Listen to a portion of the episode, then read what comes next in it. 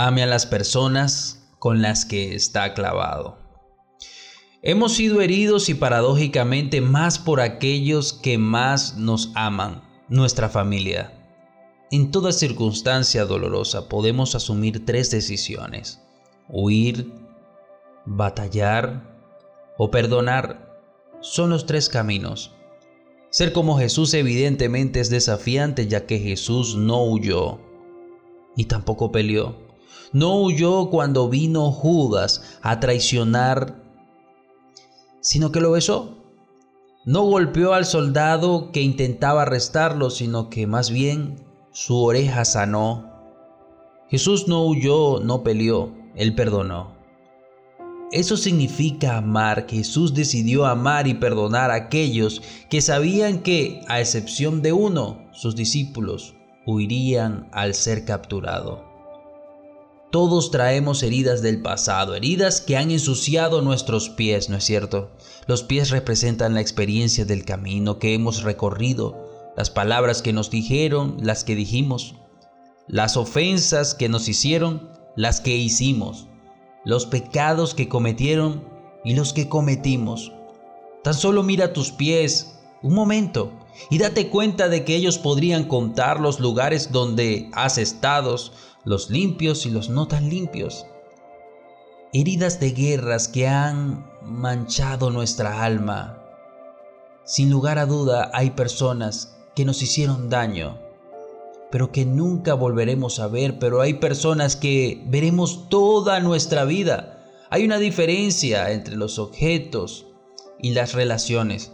Y es que cuando hay un problema con un objeto, simplemente puedes solucionar el problema vendiéndolo vendiendo tu vehículo, tu moto, un electrodoméstico.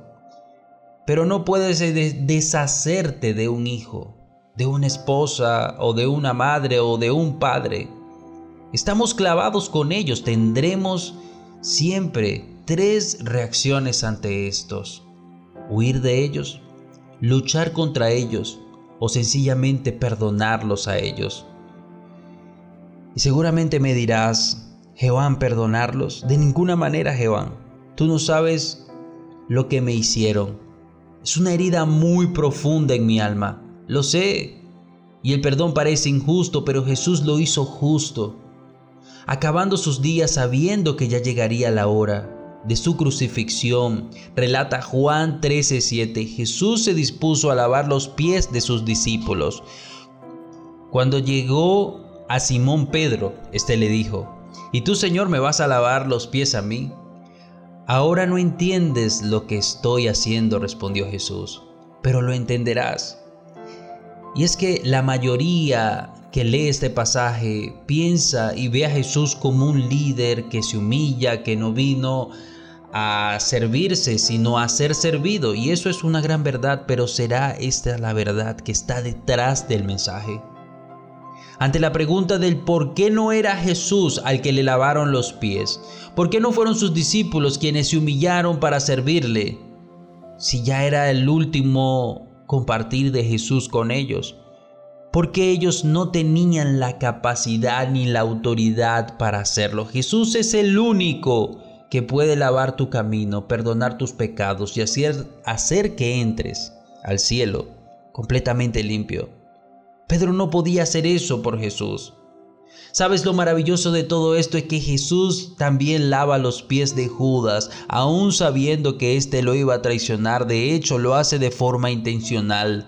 Lavar los pies no solo es un servicio, es un síntoma de perdón y de saldar la deuda, incluso a futuro. La pregunta es, ¿lavarás los pies de tu hermana? Lavarás los pies de tu hermano, lavarás los pies de tu padre o de tu madre que tanto te han herido.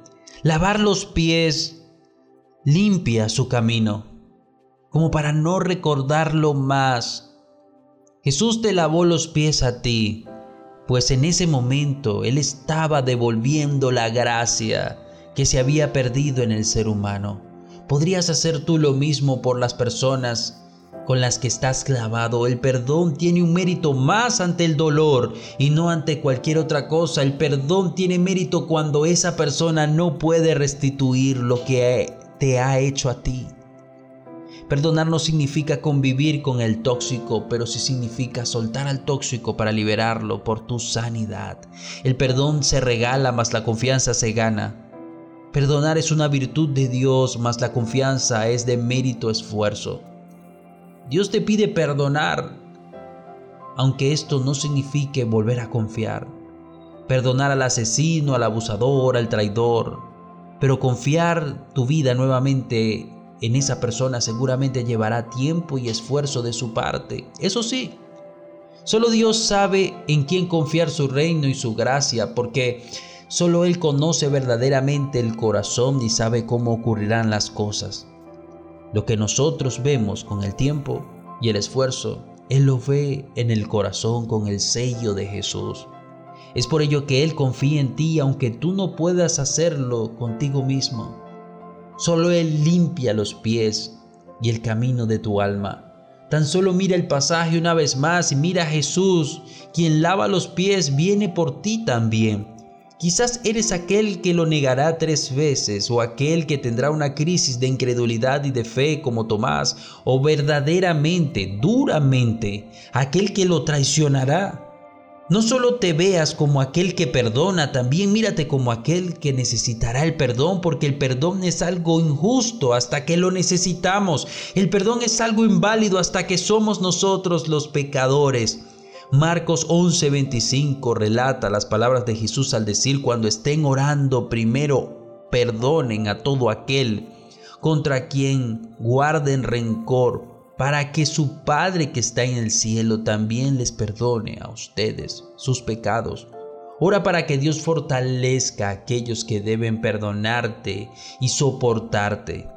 Cierro con este verso, escrito por Pablo en Colosenses capítulo 3, verso 13. Sean comprensivos con las faltas de los demás y perdonen a todos los que les ofendan. Recuerden que el Señor los perdonó a ustedes Así que ustedes también deben perdonar a otros. El reto de hoy, escribe tres nombres de personas que debes perdonar y escribe todo el dolor que te causaron y haz una declaración al lado de esta que diga, Jesús pagó la deuda. Jesús pagó la deuda y ora y entrega ese perdón a Dios. Estando Jesús en la cruz, fue lo que dijo, en su más intenso dolor, declaró, perdónalos, porque ellos no saben lo que hacen. Te reto a que lo hagas. Sabes, cada vez que hago este ejercicio me pregunto si el día que me encuentre con Jesús en su gracia, agradecerle por todo lo que hizo por mí, me pregunte, ¿y tú los perdonaste a todos? Quizás responda, sí, Señor, si lo hice bien, ¿no? Y una segunda pregunta conmueve mi corazón. ¿Se los hiciste saber? Yo te hice saber de mi gracia. Hazle saber que yo pagué su deuda. Feliz día, te habló tu amigo Jehová Ortega. Nos vemos mañana con el capítulo número 3 de este libro maravilloso. Este libro llamado Como Jesús de Max Lucado.